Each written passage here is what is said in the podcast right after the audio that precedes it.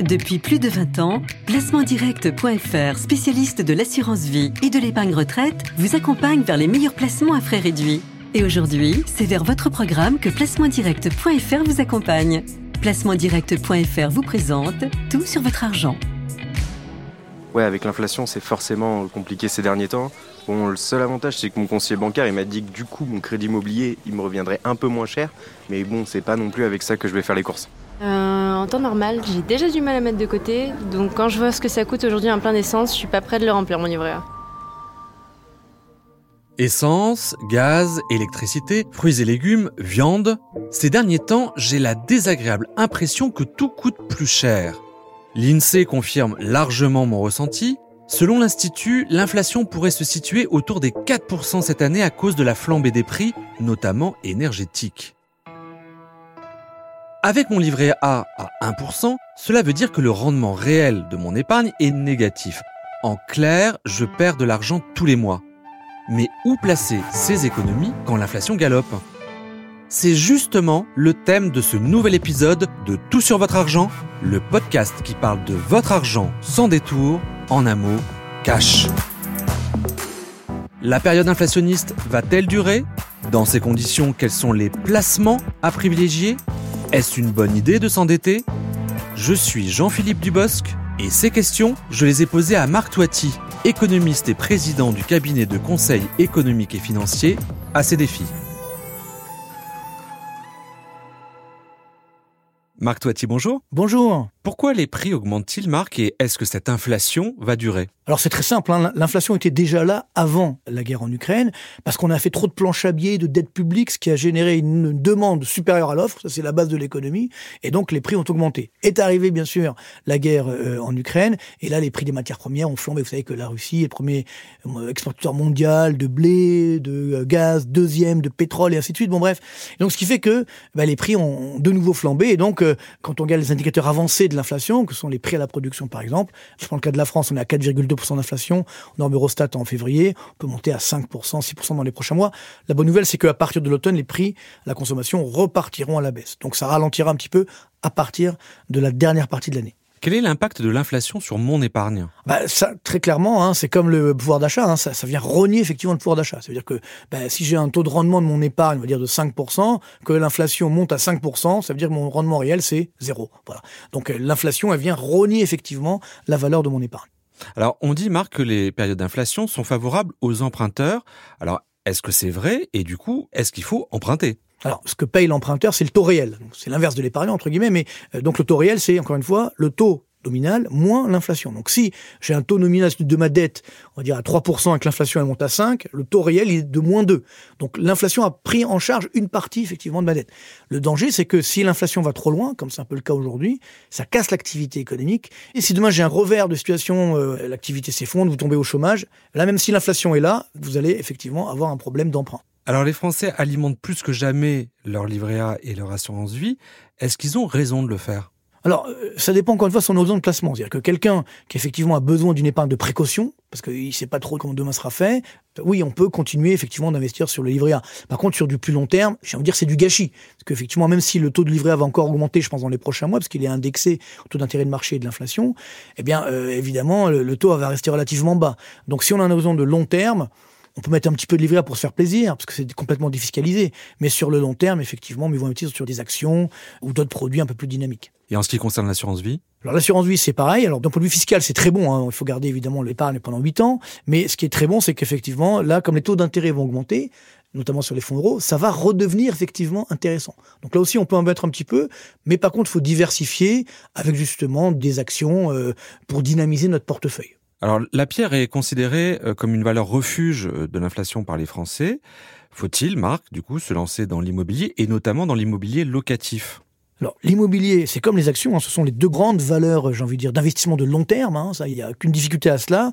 Par contre, c'est vrai que ça dépend le prix. Et donc aujourd'hui, les cours de l'immobilier sont très très chers. Donc, euh, en gros, on est sur une bulle aujourd'hui en France. C'est pas un gros mot, encore une fois, une bulle. Ça veut dire que simplement les prix ont été trop loin par rapport aux revenus des ménages. Alors, ça se voyait pas parce que les taux d'intérêt étaient bas. Maintenant que les taux d'intérêt sont en train d'augmenter, on va avoir euh, de vraies difficultés euh, sur l'immobilier. Donc, je pense qu'il y a une potentialité de baisse de 15%, va-t-on dire. Après, ça redémarrera. Hein, je suis pas inquiet, mais là, ça va permettre d'assainir un petit peu le marché. Donc ça veut dire Pour quelqu'un qui est locataire, lui, il n'y a pas de problème. Devenir propriétaire, c'est la meilleure protection contre les difficultés de la vie. Euh, par contre, pour quelqu'un qui veut faire de l'investissement locatif, là, c'est pas le bon moment parce qu'effectivement, c'est cher. Et en plus, euh, bon, bah, s'il y a une, euh, ralentissement économique derrière, on aura du mal à avoir des locataires qui vont payer rubis sur long, comme on dit. Donc, prudence sur l'investissement locatif, à mon avis, c'est pas le moment. L'autre valeur refuge de l'inflation, c'est l'or. Est-ce une bonne idée d'en acheter? Et d'ailleurs, comment fait-on pour acquérir de l'or? Alors c'est vrai que l'or, c'est la meilleure valeur refuge. Donc de ce point de vue-là, c'est vrai qu'il faut en avoir dans son portefeuille. Mais le problème, c'est que là, l'or est cher. On est monté à 2000 dollars l'once il n'y a pas longtemps. Ça rebaisse un petit peu, on est autour des 1900.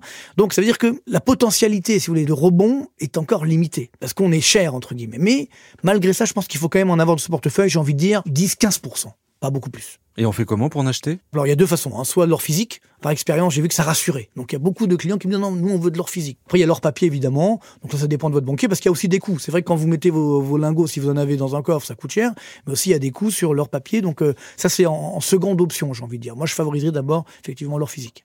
Alors, les matières premières comme le blé ou le pétrole flambent, hein, c'est notamment pour ça qu'il y a de l'inflation. Du coup, est-ce qu'il faut investir dans cette classe d'actifs? Et encore une fois, même question, comment je fais quand je suis un investisseur particulier?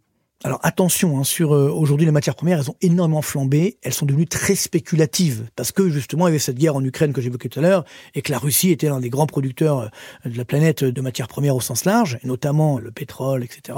Donc soyons prudents. Donc vaut mieux pas forcément éviter, mais pas en mettre trop comme dans son portefeuille. Surtout que c'est cher aujourd'hui. Peut-être quand ça repartira à la baisse, pourquoi pas, mais pour l'instant c'est un peu cher. Comment en acheter? Alors bon, il y a deux façons. Bon, on va pas acheter un baril et le mettre à la maison. Hein. Donc là c'est évidemment c'est plutôt du papier entre guillemets. Enfin, il y a des contrats qui existent. Hein qui suivent complètement euh, les, les cours. Euh, et puis parallèlement, on peut également, moi je sais plus ce que je conseille, d'acheter des entreprises qui travaillent voilà euh, sur le pétrole euh, ou sur le gaz ou sur le blé, où là vous aurez en plus des dividendes. Donc c'est plus sympathique parce que vous bénéficierez de, de l'augmentation du cours de l'action et en même temps des dividendes. J'ai entendu parler des obligations indexées sur l'inflation. Qu'est-ce que c'est? Donc c'est des obligations généralement d'État dont le capital et l'intérêt suivent l'inflation. Donc quand l'inflation monte, tout monte. Formidable. Donc vous gagnez deux fois. D'ailleurs, ça, ça, coûte cher aujourd'hui à l'État français, parce qu'il a comme il n'avait pas anticipé l'inflation, ça lui coûte encore un peu plus cher. Et vous, évidemment, vous êtes tout bénéf, entre guillemets, si je peux me permettre.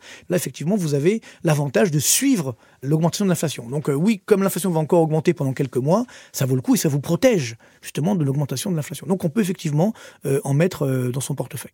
Marc, est-ce le moment d'investir dans des placements alternatifs comme des pieds de vigne ou des parts dans des groupements forestiers? Oui, c'est toujours pareil, c'est pour se faire plaisir. Il faut toujours avoir un petit peu 10-15% de son portefeuille pour dire voilà, on se fait plaisir.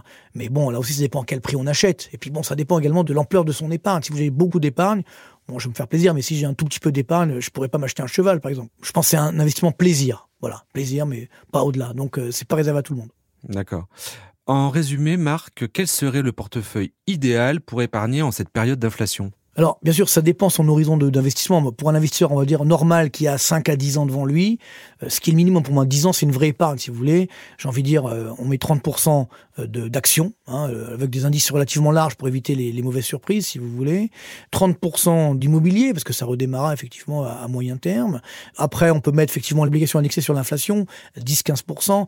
La poire pour la soif, un peu d'or également, euh, on est effectivement à 10-15%. Bon, très peu de livret A, placement réglementé, pas plus que 5%. Et puis après, le reste, euh, voilà, on se fait plaisir. Alors, ça peut être effectivement euh, les vignes, voilà.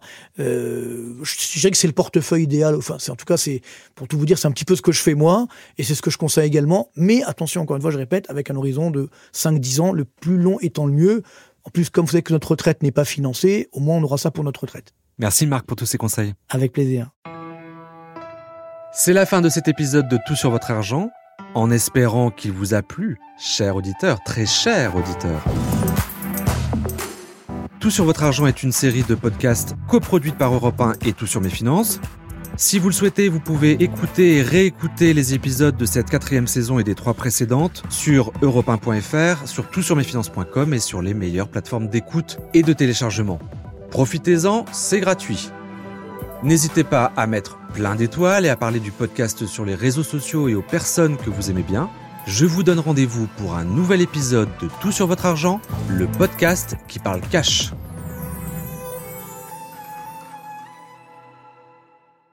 C'était Tout sur votre argent avec placementdirect.fr. Placementdirect.fr, spécialiste de l'assurance vie et de l'épargne retraite, vous donne accès à une sélection exclusive de contrats à frais réduits Avec placementdirect.fr, bénéficiez des avantages de l'épargne en ligne. Plus simple, plus rapide et disponible à toute heure. Placementdirect.fr. Depuis plus de 20 ans, nous en faisons toujours plus pour vous permettre d'épargner mieux. Courtier immatriculé à l'ORIAS sous le numéro 07 004 910.